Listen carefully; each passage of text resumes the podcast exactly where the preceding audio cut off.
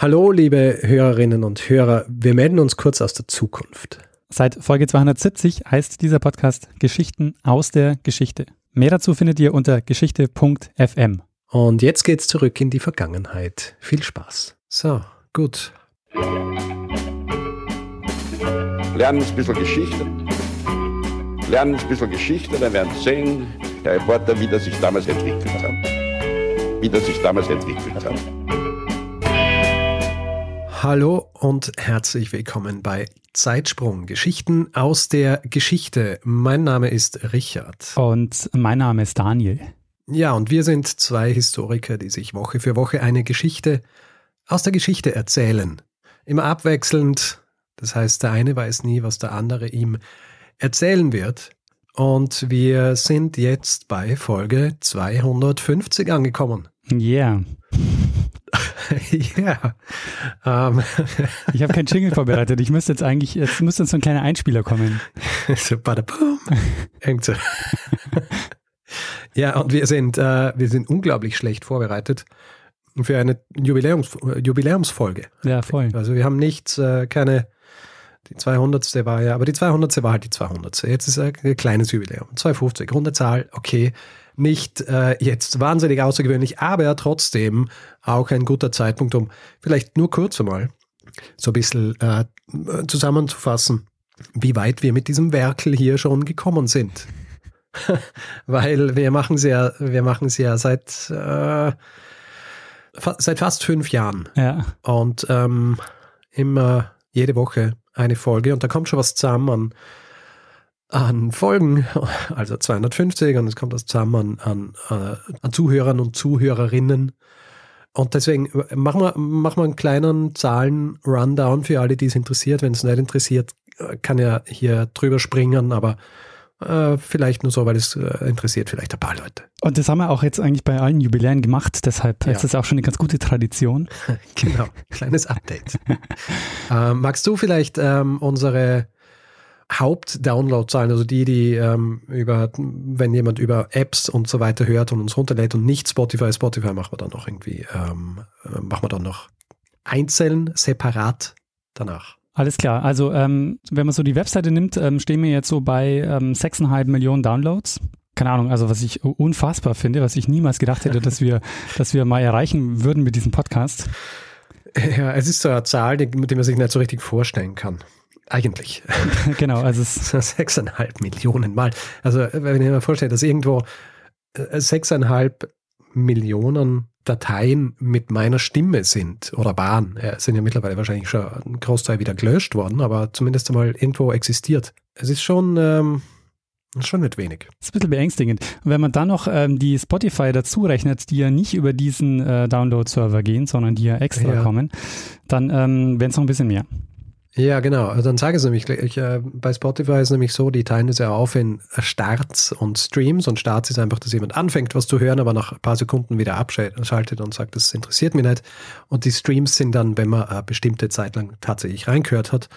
Und da stehen wir bei 3,9 Millionen Starts und ähm, 3 Millionen Streams. Also ungefähr äh, drei Viertel der Leute, die, äh, die anfangen, äh, diese Folgen zu hören, hören dann auch weiter was eh ein guter Schnitt ist eigentlich. Und äh, ja, also mit diesen Streams, wenn wir die jetzt als Downloads werten würden, dann stünden wir eigentlich quasi schon fast bei, bei 10 Millionen Downloads. Puh. Und angenommen, eine Person, Richard, würde jetzt anfangen, einen Zeitsprung zu hören, ja. Äh, es, wir kriegen ja ab und zu mal äh, Leute, die uns schreiben und sagen so, ja, sie haben uns jetzt gerade erst entdeckt und freuen sich, dass sie so viel nachhören können. Mhm. Wenn die uns eine Person heute entdeckt, was glaubst du, wie viele Tage lang kann sie Zeitsprung durchhören? Ähm, ich weiß es nicht. Äh, fünf. Es sind 7,2 Tage. Ah, also ohne Pause. Ohne Pause. Nicht, äh, nicht schlafen, sondern einfach die ganze Zeit durchhören. Genau. Sieb, also eine Woche lang einfach Zeitsprung hören. Einfach eine Woche.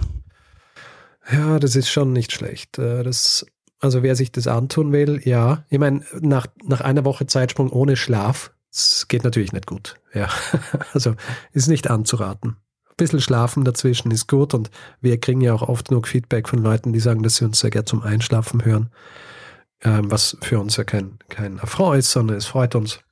Und ähm, ja, einfach auch zum Einschlafen hören und dann weiterhören am nächsten Tag. Genau. Dann ähm, die durchschnittliche Laufzeit einer, äh, einer Folge, die liegt mittlerweile bei 39 Minuten und 53 Sekunden. Ui, ist auch ein bisschen nach oben gegangen, gell? Würde ich sagen, deutlich nach oben gegangen, ja. Hm. Ja. Also auch seit der, seit der 200. glaube ich auch, oder? Ja. Waren es auch noch weniger. Ich glaube, wir sind jetzt mittlerweile auch selten unter 40 Minuten. Hm. Ja, es- 40 Minuten ist so ein bisschen das Sweet Spot. da, da, das ist gut. Es ist ungefähr eine halbe Stunde Geschichte, ungefähr 10 Minuten Diskussion und dann noch so ein bisschen Feedback, Hinweisblock und so weiter. Naja. Wir haben ja zwei, äh, wir sind jetzt bei der 250. Folge, aber wir haben schon 259 Folgen veröffentlicht.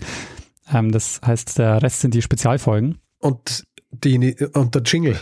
Achso, stimmt, die Nullnummer, ja. Also ich glaube, wir haben acht, insgesamt haben wir acht ähm, Spezialfolgen. Stimmt, ja. Mhm. Und äh, die durchschnittliche Dateigröße liegt bei 33,9 MB. Ja, gut, gut komprimiert. Und wer sich alles äh, auf einmal ziehen will, äh, kommt auf 25,8 Gigabyte. Ja, das äh, ist eh okay. Das ist eben, das ist ein Kann man das gesamte Zeitsprung. nicht einmal ein teurer USB-Stick. Sehr schön. Ja, warte, eine Zahl noch, Ja, ähm, weil ich von Spotify auch noch gesprochen habe. Und ich ja immer die Leute darauf hinweise, sie sollen uns folgen dort, weil Mhm. wir dann sehen, wie viele Leute uns regelmäßig hören.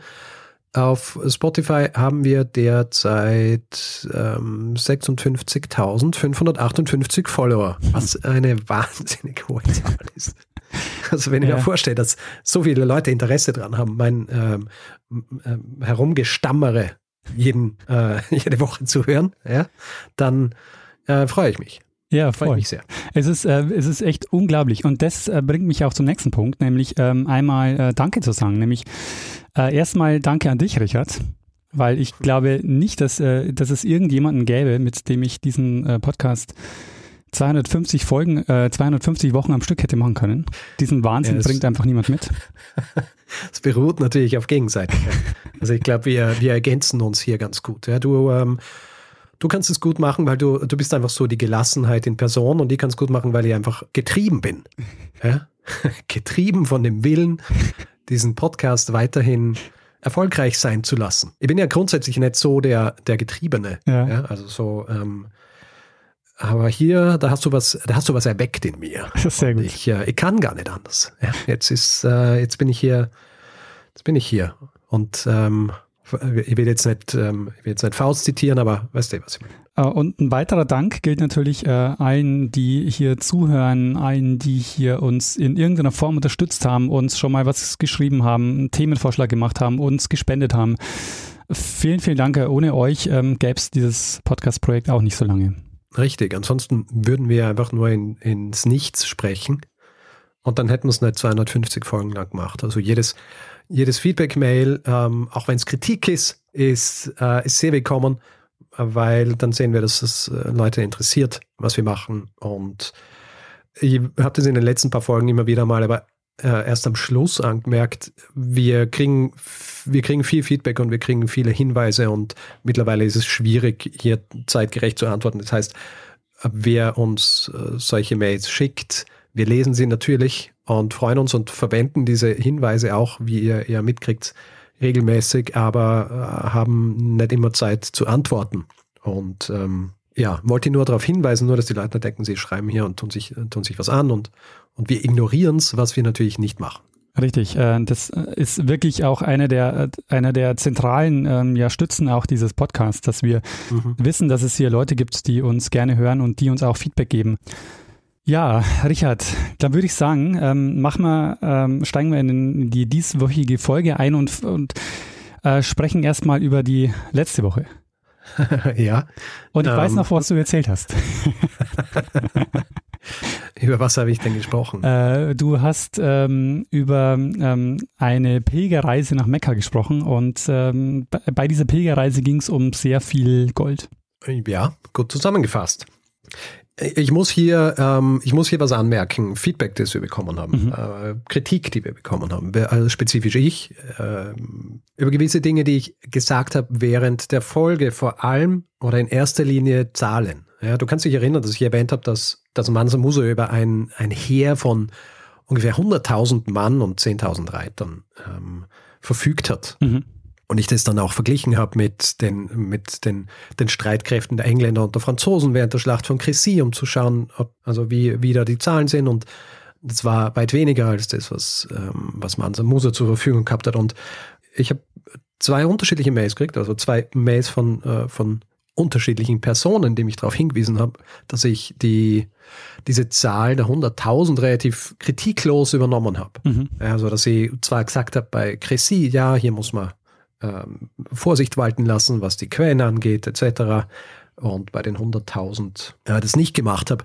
Äh, vor allem weisen sie auch darauf hin, dass es ja keine eigentliche Geschichtsschreibung in Mali gegeben hat und dass das im Grund Dinge sind, die von arabischen Geschichtsschreibern aufgeschrieben worden sind.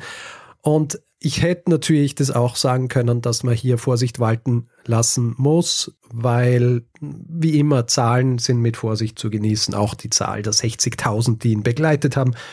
Andererseits ist natürlich auch so, dass der, dass der große Unterschied nicht existiert zwischen den zwischen den äh, Quellen, die es zum Beispiel für die Zahlen bei der Schlacht von Crécy gibt und den Quellen, die es für, für Mansa Musa gibt. Das ist ja, ähm, und das darf man nicht vergessen, nur weil es keine Geschichtsschreibung gegeben hat in Mali, bedeutet das nicht, dass nicht Geschichten tradiert worden sind. Ja, also die haben, die, die haben eine mündliche Geschichtstradition gehabt. Ja, also hier sind die Sachen zwar nicht aufgeschrieben worden, aber sie sind weitergegeben worden. Und äh, man kann jetzt natürlich argumentieren, dass das geschriebene Wort hier mehr wert sei als das, ähm, das Erzählte, weil sich da viel verändern kann. Aber wenn wir uns die Quellen anschauen, die wir für alle möglichen Dinge zur Verfügung haben, eben auch für so Dinge wie die Schlacht von Crécy, dann sehen wir, dass das geschriebene Wort jetzt nicht per se viel mehr wert ist als das gesprochene, weil es auch hier große Unterschiede geben kann, weil man hier auch drüber nachdenken muss, warum hat eine Person was wie geschrieben. Mhm. Ja? Und äh, so ähnlich ist es auch ähm, in, in diesem Fall. Und gerade wenn man jetzt dann sagt, gut, es waren nur einige arabische Geschichtsschreiber, die jetzt aufgeschrieben haben, was hier in diesem westafrikanischen Land passiert ist, darf man natürlich auch nicht vergessen, dass, dass es hier sich um tatsächliche Geschichtsschreiber, also ähm, arabische Geschichtsschreiber gehalten hat, also äh, gehandelt hat. Es ist nicht so, dass da irgendjemand sich hingestellt hat und gesagt hat, ich schreibe jetzt irgendwas auf über, über, die, über die Könige Malis. Ja. Natürlich äh, ist es schwierig, das zu verifizieren, wenn du dann nicht viele andere Quellen hast, wo du das cross-referencen kannst, etc. Aber ähm, natürlich können es weniger gewesen sein als 100.000, können auch mehr gewesen sein. Es gibt Unglauben in, in den Mails, die ich gekriegt habe, dass das tatsächlich so viele gewesen sein könnten, weil das ähm, äh, zum Beispiel fast ein Drittel äh, der Streitmacht des Römischen Reichs zu seiner Blüte war, etc. Aber wir müssen uns auf, auf, die Dinge verlassen, die wir zur Verfügung haben. Und in diesem Fall ist das, das, was wir zur Verfügung haben. Und dieses K-Wert, dass man Zahlen mit Vorsicht zu genießen hat, das geht natürlich auch hier. Ja. Gut, also nach diesem, nach diesem Feedback zum Feedback können wir eigentlich übergehen zur äh, Geschichte dieser Folge. Und ähm, deswegen frage ich dich, Daniel, was für eine Geschichte hast du für diese spezielle Folge mitgebracht? ähm, keine spezielle Folge, muss, also keine spezielle Geschichte, muss ich sagen, Richard. Okay. Es ist äh, eine klassische Zeitsprunggeschichte, würde ich sagen. Ähm, ich springe auch mal direkt ins Thema, ohne vorher viel zu verraten. Okay. Ende Mai 1873 äh, im Dorf Schwenda im Harz wird ein Arzt zu einem Viehhändler gerufen. Äh, die Tochter des Viehhändlers äh, ist die 13-jährige Hermine Krüger und die leidet an Diphtherie, also eine Infektionskrankheit, die damals sehr verbreitet war. Wurde auch genannt äh, Würgeengel der Kinder. Mhm. Und der Zustand von Hermine Krüger war sehr schlecht. Also sie war ähm, sehr schwach, das Atmen fiel ihr schwer und ähm, die haben eigentlich befürchtet, dass sie nicht mehr lange leben wird. Mhm. Sie rufen also diesen Arzt. Jetzt kommt dann der Arzt Oskar Hasse, der aus der ungefähr 40 Kilometer entfernten Stadt Nordhausen äh, ankommt und also der, ähm, der Arzt kommt also und ähm, alle Mittel, die bislang verschrieben wurden, die haben nichts geholfen. Und äh, deshalb beschließt Hasse jetzt eine ungewöhnliche Maßnahme, nämlich er will eine Bluttransfusion durchführen. Blutkonserven, da werden wir am Ende noch kurz drauf kommen, die gibt es noch nicht. Und was glaubst du, hat er jetzt für eine Möglichkeit, ähm, Hermine Krüger Blut zu spenden? Naja, er nimmt sich selber Blut ab. Ähm, ja, keine schlechte Idee, äh, ist aber nicht das, was passiert. Ähm, diese Art der Bluttransfusion führt er nämlich jetzt nicht durch. Ähm, was man vielleicht erwarten würde, dass er also äh, vielleicht ein Familienmitglied ähm, bittet, Blut mhm. zu spenden oder er selber. Nee, er lässt ein Lamm holen. Und zwar ähm, ein Lamm, das soll stark sein, nicht älter als sechs Monate. Und Hasse bindet also dieses Lamm ans Bett äh, an, an ein Brett, ähm, legt die Halsschlagader frei und über eine Konstruktion mit Schläuchen und Gefäßen führt er dann das Lammblut in die ähm, Vena mediana der Patientin ein. Aha. Diese Vena mediana, die war schon seit dem, oder wird schon seit dem Mittelalter äh, so bezeichnet, das ist die Ellenbeugenvene. Okay. Und ähm, das war nämlich auch eine wichtige Stelle für den Aderlass. Und äh, laut Bericht, der uns von Oskar Hasse überliefert ist, äh, war die Transfusion äh, für, das Mädchen, äh, für das Mädchen zwar äußerst schmerzhaft, aber wie er schreibt, schon nach kurzer Zeit kam sie wieder zu Kräften und nach einigen Wochen und Monaten war sie dann vollständig genesen. Huh. Oder fragst dich jetzt vielleicht, wieso erzählt er mir diese Geschichte? Also, wieso macht er nicht einfach gleich eine kurze Geschichte der Bluttransfusion? Ähm, naja, weil ähm, weil so ein bisschen komisch ist, weil das kann ja nicht funktionieren, oder? Ähm, ja, genau das, äh, genau diese Frage äh, ist Teil dieses äh, Zeitsprungs. Wir machen jetzt zwar eine kurze Geschichte der Bluttransfusion, aber ähm, unter einer besonderen, ähm, besonderer Berücksichtigung der, der sogenannten Lammbluttransfusion. Okay. Die nämlich äh, zu dem Zeitpunkt Ende des 19. Jahrhunderts äh, einen Hype in Europa und in Nordamerika erlebt hat. Huh. Und zwar ausgelöst durch äh, Oskar Hasse und diese und den Bericht, den ich gerade ähm, vorgelesen habe. Okay. Ähm, diese Geschichte ist eine besondere Episode in der Medizingeschichte, ähm, weil Bluttransfusionen, die gab es schon vorher und die gab es auch nachher. Ähm, die erste Bluttransfusion, von der wir wissen, die hat ähm, Jean-Baptiste Denis durchgeführt. Äh, Denis war einer der Ärzte von Ludwig XIV. Und ähm, Denis hat die am 15. Juni 1667 durchgeführt, gemeinsam mit seinem Chirurgen Paul Emeret. Und die haben ähm, bei der ersten Bluttransfusion, die von der wir wissen, also die überliefert ist, hat er Blut von einem Lamm zu einem 15-jährigen Jungen übertragen. Okay. Und soweit wir wissen, hat der Junge überlebt. Und das ist die erste Bluttransfusion, von der wir wissen, und die wurde eben auch schon mit einem Lamm durchgeführt. Mhm. Also mit dem Blut von einem Lamm. Ähm, und ich weiß nicht, wie es dir geht, aber mir war nicht klar, dass es eine lange Tradition gibt, in der Medizin Tierblut auf den Menschen zu übertragen. Nein, war mir nicht klar. Und äh, deshalb gibt es jetzt auch diese Folge zur Geschichte der Bluttransfusion, weil ich dazu mehr wissen wollte. Weil zwischen dem Denis, also dieser ersten Bluttransfusion, von der wir wissen, und Hasse liegen jetzt also 200 Jahre. Und ähm, ich bin deshalb jetzt auch mit dem Hasse eingestiegen, weil die Sache mit dem Lammblut ähm, hat sich nämlich in der Zwischenzeit eigentlich erledigt gehabt. Also bei Denis ist es so, dass, äh, dass danach, äh, also angeblich eben führt diese Bluttransfusion, ähm, es wird quasi erfolgreich durchgeführt, der, die, der Junge überlebt. Aber danach führt er nochmal Transfusionen ähm, durch und die führen zu Todesfällen. Mhm. Und das führt dann dazu, dass er angeklagt wird. Er wird zwar freigesprochen, aber letztendlich ist es so, dass ähm, die Bluttransfusionen mit Lammblut mehr oder weniger verboten werden. Auch die mhm. Kirche ähm, ist dann dagegen und so. Also das, das, im Grunde genommen wird es dann auch nicht mehr gemacht. Okay. Aber der Bericht von Hasse, den wir jetzt haben, der 200 Jahre später passiert, also im Jahr 1873, der führt jetzt zu einem Hype. Äh, Mediziner in Europa und Nordamerika greifen es auf äh, und führen äh, Lammbluttransfusionen durch. Also wir wissen von hunderten Lammbluttransfusionen, die da gemacht wurden. Mhm. Die knüpfen also an diese alte Tradition an. Und äh, wir schauen uns jetzt in dieser Folge diesen Hype an und wie er nur zwei Jahre später wieder fast vollständig verschwindet. Aber zunächst mal ganz allgemein. Ähm, Blut ist ja, ähm, wie es bei Goethe heißt, und du hast, du hast heute auch schon Goethe zitiert, oder? ja. Also in Goethes, in Goethes, Faust heißt schon, dass Blut ein besonderer Saft ist. Ähm, und äh, nicht, ganz, nicht ganz von ungefähr, denn ähm, Blut ist äh, zum einen mal in der Vier-Säfte-Lehre, die wir jetzt auch schon öfter hatten, ähm, die bis ins 18. Jahrhundert so zentral war für die Medizin. Blut ist einer der vier Säfte. Mhm. Und ähm, deshalb natürlich schon mal, schon mal ganz zentral. Und Blut ist auch insgesamt ähm, sehr symbolträchtig aufgeladen. Nämlich seit der Antike geht mit Blut schon die Vorstellung einher, dass ähm, Blut steht für Vitalität, für Leben, für Kraft, für Verjüngung. Und, und diese Vorstellung, die man eben hatte vom Blut als Symbol für, für Leben und für, für Kraft, ähm, das, das spielt eine, eine, ganz zentrale, eine, eine ganz zentrale Rolle. Mhm. Diese, ähm, die intravenöse Gabe von Blut, so wie wir sie jetzt auch kennengelernt haben bei der Bluttransfusion und bei Hasse, das ist was, was man ja erst dann ähm, sinnvoll machen konnte oder was als Idee erst dann entstand, als man den Blutkreislauf entdeckt hat. Weil dazu gehört ja die Idee, dass das Blut auch im Körper zirkuliert. Äh, wenn vorher was mit Blut gemacht wurde, dann äh, hat man sich damit eingerieben oder hat es getrunken oder hat es irgendwie irgendwas anderes gemacht den Blutkreislauf, äh, der wichtig war eben für die Idee der Bluttransfusion, den hat äh, William Harvey entdeckt äh, und hat ihn beschrieben 1628.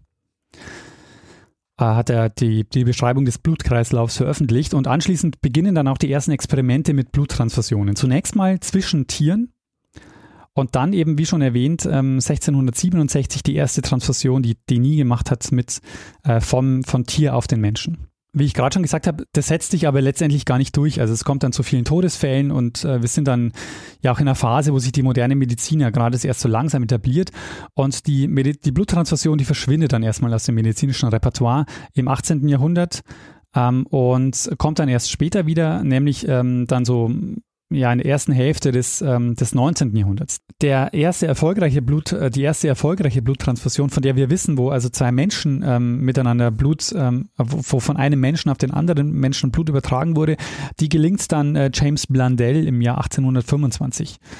Ähm, bei ihm ist es so, dass er, dass nach einer Geburt äh, eine Frau viel Blut verloren hat und ihm gelingt es dann, ähm, Blut, ich glaube, von der Schwester ähm, zu dieser Frau zu übertragen und ähm, die erholt sich dann und überlebt diese, äh, diesen Eingriff. Mhm. Und ähm, es werden dann in der Folge vereinzelt Bluttransfusionen durchgeführt, allerdings nur in Fällen, wo sonst keinerlei Hoffnung mehr bestand. Also so, es war so das letzte Mittel im Grunde, weil es einfach viel zu riskant war, weil man ja auch eben dadurch, dass man die Blutgruppen und so nicht kannte, war es einfach auch ähm, wahnsinnig, ähm, wahnsinnig schwierig. Noch dazu war es so, dass man zu der Zeit das Blut ja mehr oder weniger direkt übertragen musste, weil ähm, das Blut ja sofort gerinnt, wenn es mit Sauerstoff in, äh, in Kontakt kommt. Und ähm, Blutkonserven mhm. waren noch nicht erfunden. Das heißt, man mhm. hat quasi wirklich ähm, die, die Personen so direkt aneinander gehängt. Ähm, das hat man ja auch bei, dem, bei, dem, bei der Lammbluttransfusion gemacht. Das heißt, man hat das Lamm auch eben, wie das Hasse auch am Anfang, wie ich das beschrieben habe, er ähm, fixiert das Lamm an einem Brett und führt es dann eben an das Bett zur Patientin. Also man kann also sagen, zu dem Zeitpunkt Bluttransfusionen waren recht wenig beachtetes Mittel in der Medizin und Tierblutübertragungen waren überhaupt gar kein Thema mehr. Das war ähm, eigentlich vom Tisch.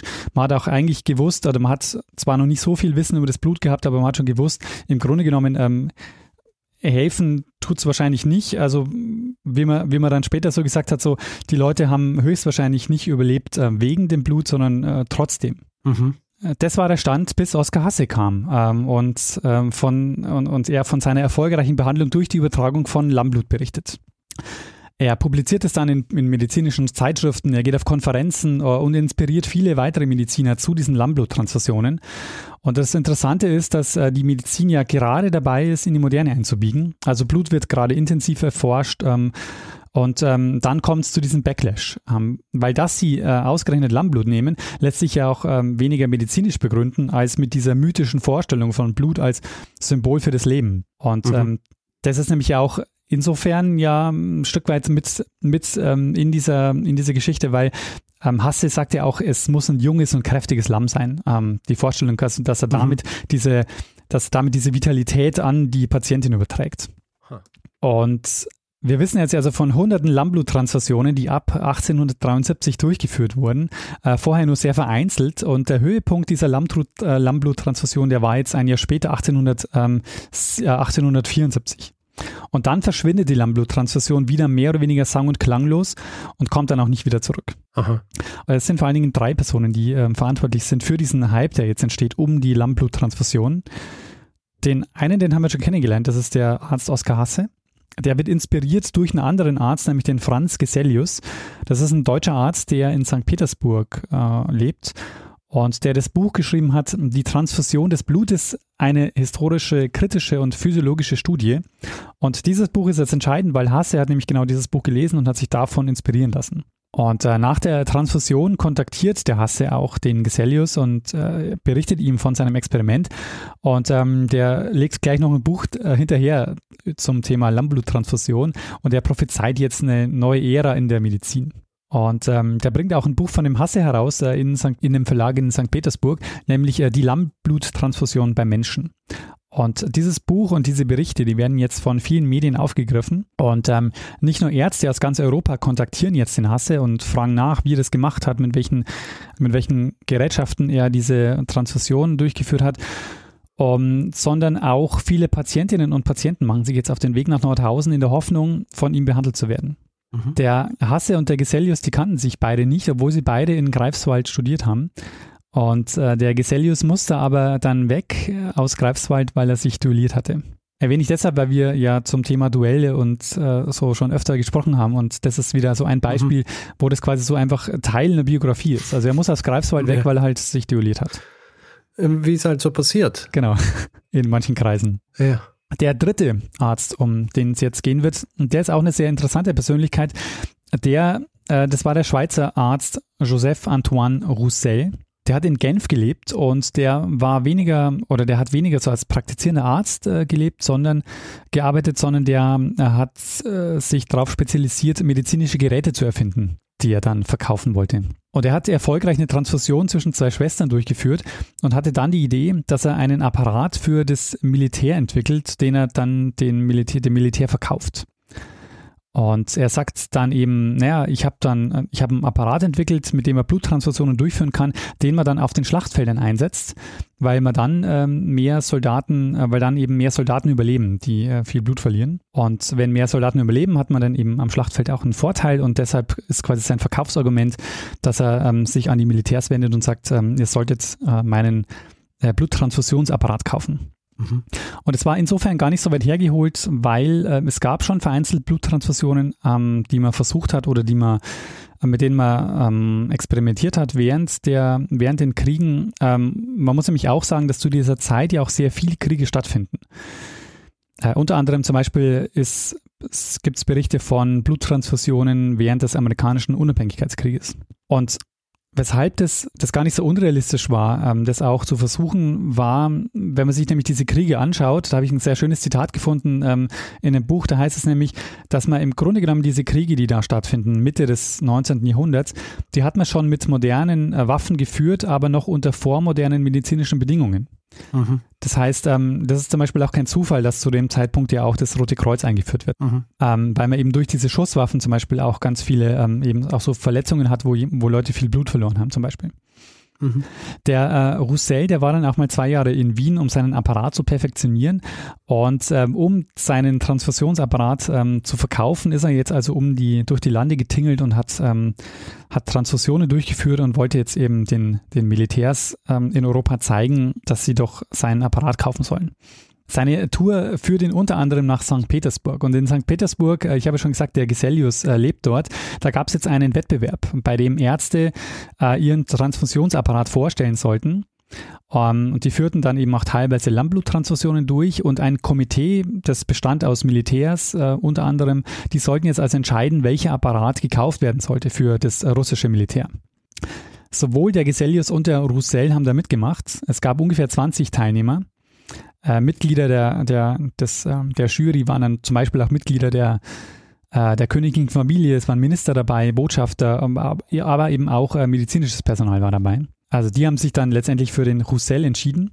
Und es, da gibt es zum Beispiel auch äh, Vorschläge, die der Gesellius zum Beispiel macht, dass er, da gibt es Bilder auch in, in einem seiner Bücher, wo er sagt, Soldaten sollten sich ein Lamm auf den Rücken schnallen damit es immer verfügbar ist auf dem Schlachtfeld. Also es sollten quasi immer so ein paar Soldaten mit, mit Lämmern ähm, über, die, über die Schlachtfelder laufen, damit man eben schnell auch ähm, den Leuten das Blut zur Verfügung stellen kann.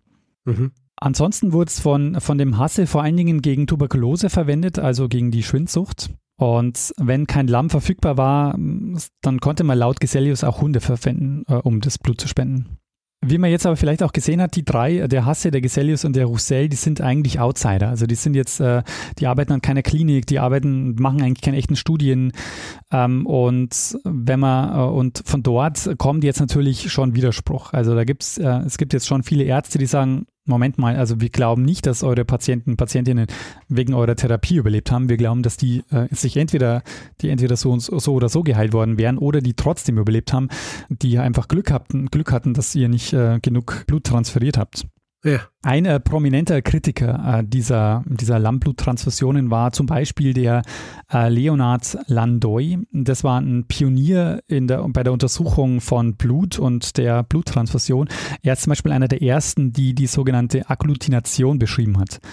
Äh, Agglutination ist das Verkleben und Verklumpen von, äh, von Blutkörpern. Mhm. Ähm, das hat er also äh, in seinen Experimenten als einer der ersten ähm, beschrieben. Er wusste zwar noch nicht, warum das passiert. Das ist dann erst passiert dann erst später durch die Blutgruppenklassifikation. Äh, die kannte er noch nicht, aber er hat zumindest zeigen können, dass es eben zu diesen Verklumpungen kommt und er hat eben auch gezeigt, dass wenn man das Blut ähm, von unterschiedlichen Tierarten äh, mixt, dass da einfach immer diese Verklumpung ähm, stattfindet, die ja dann auch manchmal so platzen können. Das ist die sogenannte Hämolyse. Und ähm, nach, nach seinen Studien sagt er eben, ähm, diese Lammbluttransfusionen, die sind komplett abzulehnen ähm, und die sind ähm, eher so ein tödliches, ähm, so ein tödliches Experiment, von dem man auf jeden Fall abraten muss. Mhm. Und äh, das setzt sich dann auch bald durch. Äh, die Vorstellung, ähm, diese Lammblutttransfusionisten, die werden dann sozusagen so zu, zu diesen vormodernen Alchemisten unter den Ärzten. Ähm, finden sich dann aber ab 1876 noch nur noch sehr vereinzelt und ähm, verschwinden dann erstmal. Allerdings, und das ist auch ein wichtiger Punkt, verschwindet gleichzeitig auch die Bluttransfusion. Also man hat dann eigentlich auch keine Bluttransfusion mehr zwischen zwei Menschen gemacht. Mhm. Äh, man hat dann erstmal versucht, das Blut zu ersetzen durch andere Flüssigkeiten. Es gibt dann Experimente mit Milch oder mit anderen Flüssigkeiten. Auch nicht so besonders gut. Man hat dann allerdings äh, vor allen Dingen Kochsalzlösungen verwendet, äh, was dann eben weniger tödlich war. Als Milch als Milch. Ähm, man hat dann relativ ähm, intensiv in diesen Jahren ähm, Blut untersucht. Also Ende des 19. Jahrhunderts wurde Blut eben auch ein sehr wichtiger, äh, wichtiges Objekt in den Wissenschaften und ähm, die der Grundstein für die moderne Transfusionsmedizin, die legt dann der Wiener Arzt Karl Landsteiner. Mhm. Der hat nämlich dann 1901 und 1902 die Blutgruppen entdeckt also das war quasi der, der, der eine Punkt, dass man die Blutgruppen entdeckt hat. Und mit der Zeit ging man dann eben auch von der direkten Transfusion über äh, zur indirekten Transfusion, nämlich mittels der Blutkonserve. Und die Blutkonserve, die ersten, die man da verwendet, die gibt es so ab 1914, 1915. Mhm. Ähm, das wird dadurch möglich, dass man Natriumcitrat ähm, hinzufügt, was dann die Blutgerinnung ähm, verhindert. Mhm. Und äh, das führt dann wiederum eben zum Durchbruch des Blutspendewesens. Das, das, das gibt es dann seit den 20er Jahren des 20. Jahrhunderts. Ähm, der entscheidende Durchbruch dann, ähm, was, was die Bluttransfusion angeht, also zum einen, ich habe schon gesagt, Karl Landsteiner äh, entdeckt dann die Blutgruppen und ähm, der äh, ähm, Reuben Ottenberg, äh, der äh, findet dann oder der ähm, entwickelt dann den Blutunverträ äh, Blutverträglichkeitstest 1907. Das heißt, vorher wird eben das Blut, ähm, die Blutverträglichkeit getestet und dann, wenn man den Test gemacht hat, dann kann man eben auch die Bluttransfusion durchführen. Mhm. Da, der Hasse ist heute noch eine sehr bekannte Persönlichkeit, auch in Nordhausen. Es gibt nämlich ähm, äh, eine Straße, die nach ihm benannt ist dort und auch ein Denkmal, das man ihm äh, im Park gebaut hat. Ein Denkmal. Ein Denkmal. Ähm, die Hermine Krüger, die also ähm, angeblich die erste Person war, die ähm, mit diesem Lammbluttransfusion äh, von ihm behandelt wurde und auch überlebt hat, die ähm, ist, hat sich nicht nur vollständig erholt, sondern von der gehen wir davon aus, oder ich denke mal, die Quellenlage stimmt auch, die hat sich äh, komplett äh, hat, hat sich komplett erholt, hat geheiratet und ist 53 ähm, Jahre alt geworden. Also jetzt ist jetzt auch nicht sehr alt aber wahrscheinlich nicht zurückzuführen auf das Lammblut. Ähm, ja, und Richard, das war meine kurze Geschichte der Bluttransfusion. Ähm, mit einem äh, speziellen Exkurs zum Rückfall in die Lammbluttransfusion, ähm, die äh, ja so ein, also ein, kurzer, so ein kurzer Hype war, der äh, zwei Jahre lang zu einigen hundert äh, Lammbluttransfusionen in der Medizin geführt hat. Sehr spannend. Ähm, auch so eine Geschichte, wo man, wo man heutzutage so zurückdenkt und sich so, sich so überlegt, einerseits, wie kurz es eigentlich äh, ist, dass, dass das überhaupt entwickelt worden ist, also 20. Jahrhundert eigentlich. Und andererseits äh, denkt man sich auch, dass es überhaupt funktioniert hat, ist so fantastisch, oder?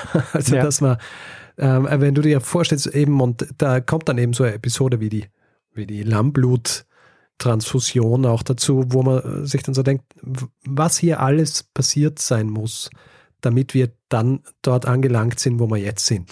Ja. ja. Es ist schon, es ist schon äußerst faszinierend. Eine Sache, die mir eingefallen ist, ja. ähm, während dieser ganzen Folge, also ganz am Anfang eigentlich schon, aber ich wollte, ähm, es war jetzt nicht so, dass es irgendwo reingepasst hat, aber du erinnerst dich ja, ich habe mal eine Folge gemacht über Halstead, ja. den, ähm, den Chirurgen. Und der ist ja auch bekannt dafür, dass er, dass er eine äh, Mensch-zu-Mensch-Transfusion gemacht hat, von sich zu seiner Schwester. Ja die ja im Sterben lag. Sehr guter Punkt, war. das habe ich ja vergessen, genau, ja. Also geht auch als einer der, der frühesten und der hatte auch noch nicht gewusst, ähm, dass es die Blutgruppen gibt. Also der war da ja noch nicht, äh, da, da, war ja Landsteiner noch nicht. Genau, der kommt dann erst 1901, 1902, wo, äh, wo das erfunden oder wo das, äh, wo das entdeckt wird.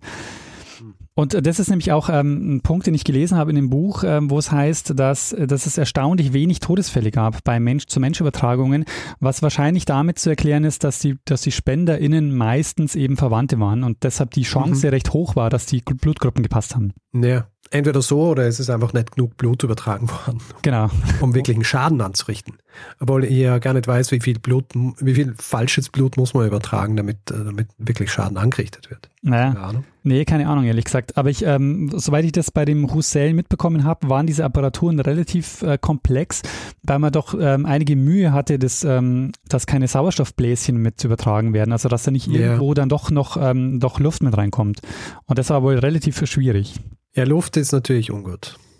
Genau. Und was ich jetzt nicht erwähnt habe, was natürlich ein wichtiger Punkt ist, also ethisch ist es auf äh, ganz, ganz vielen ähm, Ebenen natürlich höchst problematisch. Zum einen, äh, was die, was das, was die Tierethik betrifft, dass die da einfach mal so mhm ähm, Lämmer nehmen äh, und die Lämmer wurden dann natürlich auch geschlachtet. Also es war jetzt nicht so, dass die, dass die die Lämmer nur ähm, kurz aufgeschnitten haben und dann ähm, und dann wieder zugenäht haben, sondern die Lämmer wurden dann sozusagen ähm, danach äh, danach geschlachtet.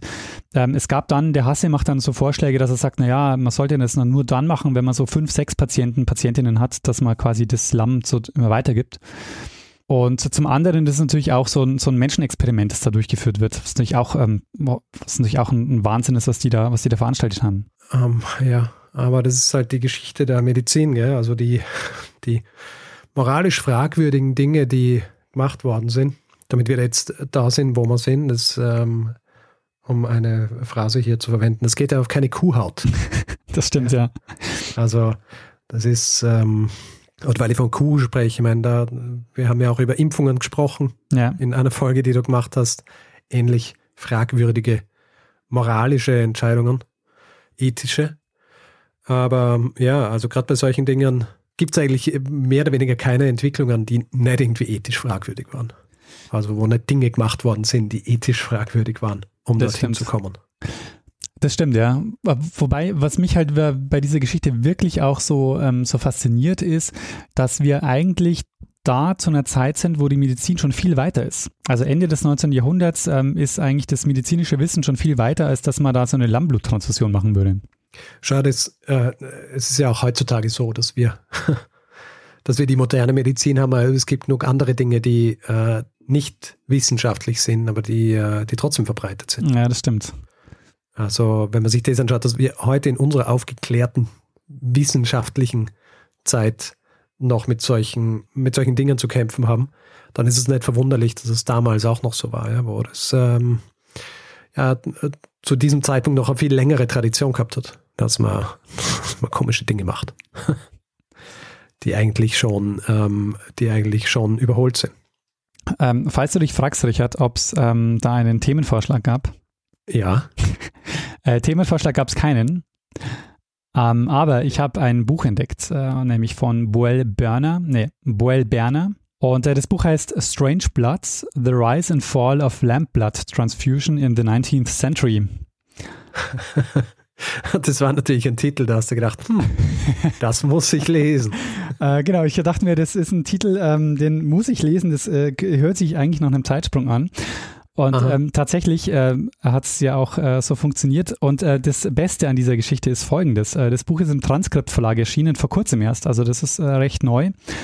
Mhm. Und wer dieses Buch lesen will, es ist Open Access erschienen. Das heißt, äh, es lässt sich in der Online-Version, also beziehungsweise in der PDF-Version, einfach runterladen. Sehr schön. Gehen wir einen Link irgendwie dann in die Show Notes? Oder? Genau, ja, würde ich machen. Sehr gut. Sehr gut. Schöne Geschichte. Ich würde sagen, würdig der 250.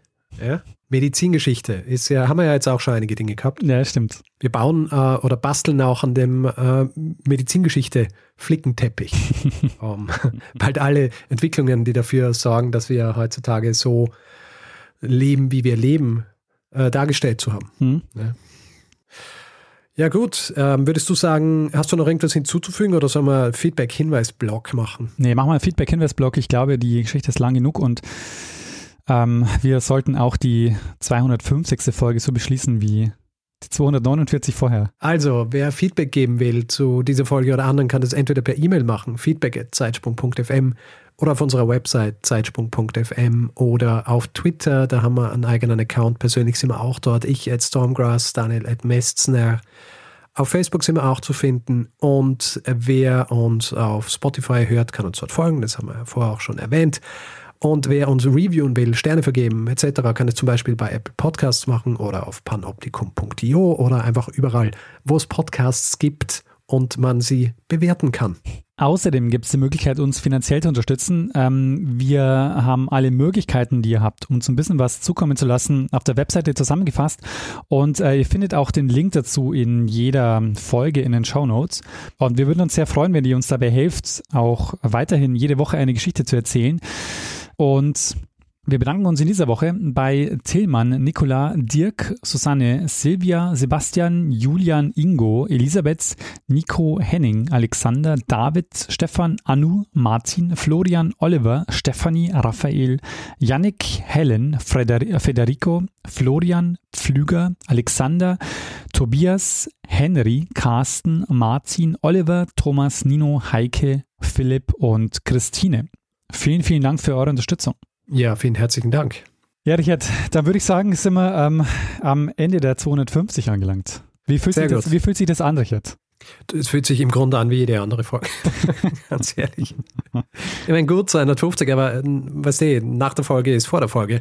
Ja. Also die 251 scharrt schon in den Startlöchern, wenn man so will. Wobei, Keine Zeit, sich auf, auf den Lorbeeren auf, auszuruhen. Wobei du hast gestern oder vorgestern ein Bild gepostet mit, ähm, was du jetzt am Wochenende lesen wirst. Ja. Und da war wohl keine Zeitsprunglektüre dabei. Also du bist da noch tiefenentspannt. Ja, ähm, tja, das ist nicht das Einzige, was ich gelesen habe an dem Wochenende. ja. oder an den Wochenenden davor oder den Monaten, Jahren. Ja, sehr gut. Manche Folgen sind ja ähm, einige Zeit in the making. Na gut. Da würde ich sagen, ja, gib mal einem das letzte Wort, der es immer hat. Richtig, Bruno Kreisky. Lernen ein bisschen Geschichte lernen ein bisschen Geschichte, dann werden Sie sehen, der Reporter, wie das sich damals entwickelt hat. Wie das sich damals entwickelt hat. Ach Oh Gott, das ist wieder holprig. Wir müssen es wir müssen nochmal machen. Das ist ja furchtbar. Okay.